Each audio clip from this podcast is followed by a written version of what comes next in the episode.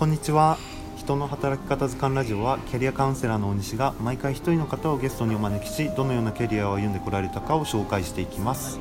今回も前回に引き続き粕谷恭平さんをゲストにお呼びしております。どうぞよろしくお願いします。よろしくお願いします。はい。ありがとうございます。よろしくお願いします。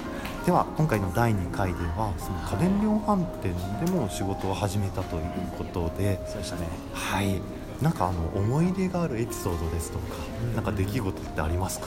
あのーやっぱり最初、まあ、バイトで入ってるんで、はい。時間融通聞きながらさせてはもらったんですけど、やっぱりあのノルマ、ノルマ。追われるんですよ、数字、追われるんですよ。うん。で入って3ヶ月ぐらいってもちろん分かんないじゃないですか。そうですね。ポイントってみんな貯めますよね。はい。あのポイントを貯めるためのそのカードを作りませんかとか、はい。ポイントカード作りませんか、アプリうん作ります、あのインストールしてくださいとかっていう、あれも見られてて、うん。でどっちかっていうと、その僕がいた店舗っていうのは、そこを重要視する人なので、いかにはい。それを取ってもらうか、けどお客さんって、いや、面倒くさいからいいよとか、別にポイントいらないよっていう人も多いんですようん。ね。で取り方が分かんなかったんですよ。あー。それだけでもう毎週毎週反省文すっごい書いてたのでストレスがすごかったんですけど。あ反省文書かないといけないめっちゃ反へ省文書いてたんですよ。えなんでここに来て俺こんなことしてんだとか思いながら。本当ですね。でなんかそうなんですよ。で最初は研修期間なので数字も取れないので勝手に時給も下がっていくし。うん。悪循環ですごいもうちょっとうつに入りかけるぐらいのレベルで結構実際辛かったんですよね。なんか、はこれ何にしてんだろうなみたいな。うんだったらもう飲食店とかに行った方が多分楽なんじゃないかなと思ったんですけどね。あの、まあ、一緒に働いてた人が、あのまあ、とりあえずせっかくさこの業界入ったんだからもう一回辞めるって言ったんですけどね。辞めるって言ったんですけど、あのせっかくこの業界で働いてるんだからちょっと1年間は頑張って続けてみろよって言われたんで。はい。でに何回も飲みに連れて行かれて口説かれてでじゃあもうじゃあ分かりましたと。ちょっとじゃあ1年間本当にちょっと歯食いしばって踏ん張ってやるやりますって言いながらもあのもう心の中ではもう心ここにあらずですよね。うもうんそうですよねただ僕もエンターテインメントを目指して上京してきてるんで、一つ自分に誓ったのは、はい。来てくれるお客さんに対しては最高のパフォーマンスというかちょっとなんか楽しく書いてもらうことだけは、まあ、プロとして、あのスそのジャケット着てる方にはやらないといけないなって思ってる思ったっていう。それでうん。やった時に会社のその数字とかに追われた接客ではなくて来たお客さんに対する接客に切り替わったんですよ。ああってなったら急に数字が上がり始めてうん最初の半年はもうどんべそでしたよ店舗で。どんべそでしたけど、その約半年でもうすぐになんか状況変わって、入社1年であの全社トップ3に売上ですすごいが急に変わってに同じ店舗スタッフというか社員の人たちからもこんなやつと一緒に働いたことないからびっくりしてるってすごい言われて会社から表彰されて。それは社員の方も含めてですよね。そうですそうですそうです。すごいどうですか？そこからやっぱりなんかいろいろ波が変わりましたか？いや僕自身は変わんないですね。あそうなんですね。僕結構そこを取ったからといって、あのもうこの会社クソくらいだって思って働いてたんで。逆にそれがは原動力ぐらい原動力です原動力です。表彰される時もなんかもうどっちかってそっけなく賞状をもらうみたいな。うーん。いつか見てるよみたいな、はい。これぐらいじゃ俺はとどまんねえみたいな感じで、はい。そんななんかこれぐらいじゃとどまらないぞって思っていてそこからまた仕事も変えているんですか？そこからですねあの僕音楽やってたので、はい。すごく面白い出会いがいっぱいいっぱいあったんですよ。あー。いい意味でそのエンターテインメント的な感覚感性を持った人の、はい。やっぱりコミュニティや場で音楽の世界うーん。ってなっていくとあのなんかいろんなお誘いとかいろんなパーティーとか呼ばれるんですけど、はい。そこにやっぱり有名な人とかいるんですけど、とあるあのライブハウスのオーナーさんがはい。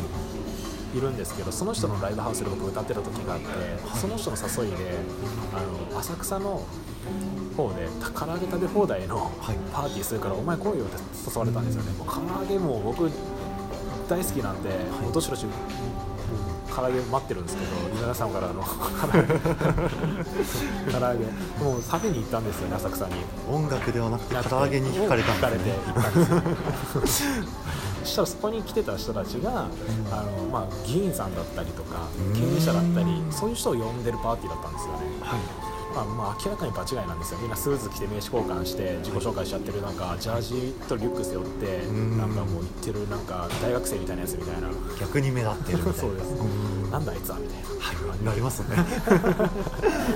でいろんな人と話をさせていただいた中の一人があの僕にすごい興味示してくれて。うーんまあ、君何してるの？って言われて、歌やってますけど歌だけだと大変でしょって言われたらなので家電量販店でやってるんですけど、い。まあ、そその時その結果出てたんで、まあ、一応こういう感じで表あの表彰とかされたりしてるんですよ。って言ったら「いや君面白いよね」っつって今この話してる感じもすごくなんか印象いいしん。なんかちょっとなんかうちの会社もさちょうどメンバー募集してるからさフランクに、ね、フレキシブルに動けるんだったらちょっとうちとかでもなんか週に1回でも手伝ってもらほしいなって言われたんで、まあ、なんかこれ、ね、何かのご縁なのかなと思いや本当ですね。スカウトです。そうなんですよね。スカウトまあそちらに入ったっていうわけですそうですね、まあ、徐々にですよね。徐々に。最初は試験的に僕もちょっと週にそれこそ1回みたいなのでちょっと行ってみた、家電量販店もやりながらですね。はい。どうですか？さらに新しい仕事を一つ持つ、うん。まあ、その日数的には少ないにしてもやっぱ大変だったんじゃないですか？まあ、大変でしたけど僕はもう何て言うんですかね。そもそものやっぱり上京してきた時の思いが、はい。まあ、いろんな景色を見たいうん。経験したいというはいのはあってあるんですよね。うん。やっぱ九州から出てきてるんでいろんな人のお誘いも断らず行くし今回のお誘いも実際それがどういう世界なのかどういう人たちがいるのかっていうのをとりあえず目で見うーん。よくなんかあれって美味しいみたいだよとかいいみたいだよって噂で流してくる話じゃなくて自分の目で見て確かめたからあれってああだったよって言えるっていうそのうん。ところにいたいんですよね僕どっちかっていうと。だから全て経験するみたいな。大事ですよね。なのでまあそういった意味でちょっとまあそういう思いでずっと動いてたので普通にそこに行って経験して一緒に行ったって感じなので、まあこああいう行動力だけは抜群に良かったかなと思います。いやーフットワーク軽いですよね。すごいですようん本当に。どうですか？そこではどんなお仕事をされてたんですか？その仕事があのまた面白くて、うん。経営者のコミュニティ運営だったんですよね。経営者会とか経営者が集まるランチ会勉強会交流会的な。はい。なので経営者ばっかり来るんですよ。でどんな経営者なのかって言ったらまああの本当上場企業皆さんが知ってるいろんなキャラクターがいるような会社の役員が来たりとか、うん。もういろんな航空会社の格格安航空券売ってるような会社のもう社長とか役員とかうん。部長以上の人たちが来るわけです。決済権持ってる人たちが。もはい、う異常なコミュニティでしたよ正直言うと。そうですね。そこからまた新しいビジネスが始まるんでしょうねきっと。皆さんがそこで名刺交換をすることによってあのですよね。そういった環境を提供してるのでうん。普段会えない人たちが集まってくるわけですよ。はい。で情報交換してビジネスにつながるような場の提供してるので。で僕はそれを俯瞰的に見ながらあなんかこうやって、あこういう振る舞いするんだなとか、はい。こういった話し方するんだなとか、うん。っていうのをそばで見させていただいて勉強になっていったっていうのがけどこれはもう2018年の話なので上京して2年間音楽と家庭量販店しかしてなかったんですけどうん。急に舞い込んできたって感じですね。タイミング的なんかすごいいいタイミングだったのかもしれないですね。そうですね。なんかやっぱり人に誘われて動いたりするのってある意味恐怖感がある人もいるかもしれないですけど僕全部行ってたんでかもその中の一つって感じですねこれも。なんかその方を信じて行くみたいな感じですいやその人俺信じてないですね。あ信じてない とりあえず行くぐらい。自分の目で見て初めてってことですね。そうです。うん自分で確かめに行くって感じですね。現在もそのお仕事ってされてるんですか？あのそのコミュニティ内ではやってないんですけれども、はい。そこで得た人脈とうん。経験を経て自分でやってます。あオリジナルで。今もそのこの人たちとかのそうですうん。人脈を生かしながらあの例えばあのあまり表には出してないんですけれども、はい。あの上場企業様参加うん。こうシークレットで交流会っていうのをやって、僕ら今まで、まあ、日々いろんな方とお会いする人たちをお誘いしてよかったら参加しますかはい。っていうのを自分で経営者コミュニティの運営は今はそその方々のおかげではい。一つの武器にはなってますね僕の。おー。人的資本ってやつですね。はい。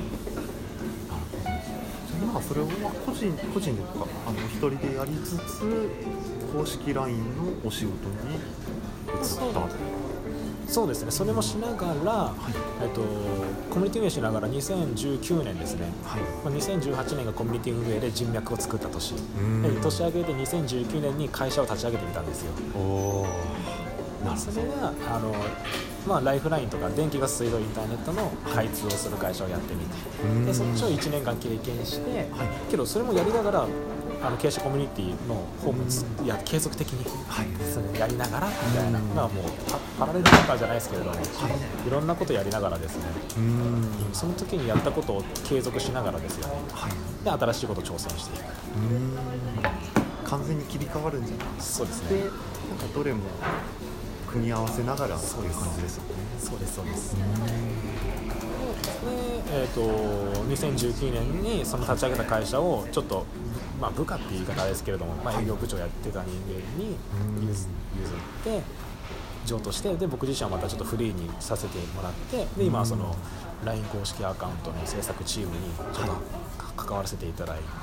うん。でなおかつ経営者コミュニティの交流会の運営も継続し、はい。でなおかつ音楽の方も自分もプレイヤーとしてまだ歌ってるのでライブ活動もしながら、はいあのあいろんなイベント、はい。あの有名アーティストさんが出演してくださるイベントのディレクションしてる人とお友達なのでそっちのお手伝いも入ったりして、大きいライブハウスの運営の手伝いもしたりとか。っていう動き方を今してますね。本当にさまざまな活動をされてますよね。というところでちょっと現在の活動についてはもっともっと伺っていきたいので続きは第3回で伺っていこうと思いますでは第2回はこちらで終了とさせていただきます。今回のゲストは粕谷恭平さんでした。どうもありがとうございました。ありがとうございます